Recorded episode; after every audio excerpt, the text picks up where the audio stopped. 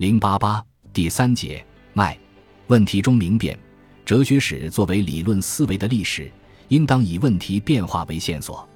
哲学史虽可以看作历史学的分支，但不能等同于一般的历史学。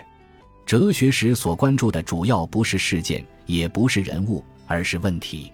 讲哲学史必须突出问题意识，把每个阶段哲学家所关切的主要问题找出来，讲清楚。把每个哲学家所关注的主要问题找出来讲清楚。哲学家的问题意识，归根结底取决于社会存在，但也不能因此而否认哲学发展史的相对独立性。后来的哲学家对于前辈的问题意识有所继承，也有所改变。以问题为脉，才能抓住哲学史的内在的普遍联系。哲学家都是思考者，而思考者必须有自觉的问题意识。讲中国哲学史，不必把每个有哲学言论的人都讲到，但不能遗漏那些提出新问题或改变提问题方式的人，因为只有这些人才称得上哲学家。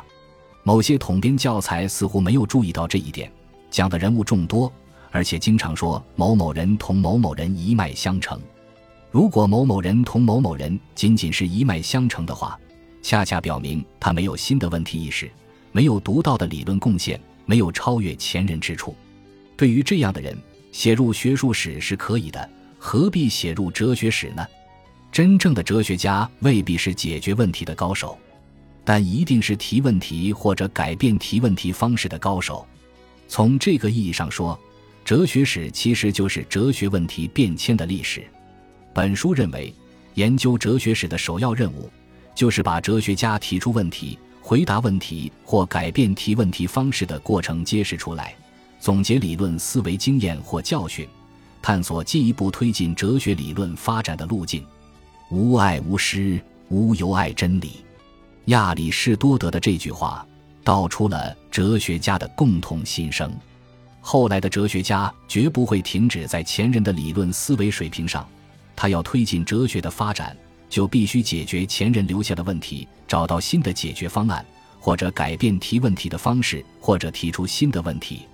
倘若没有新的问题提出，就意味着哲学的发展停滞不前了。研究者编写哲学史，一定要以问题变迁为线索，展示理论思维发展的画面，这样读起来才会有历史感。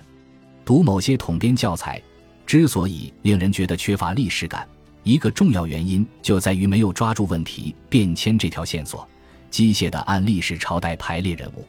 哲学史的内在的普遍联系不是朝代，不是事件，不是人物，而是问题。哲学史所涉及的问题不是杂乱无章的，而是有系统可循的。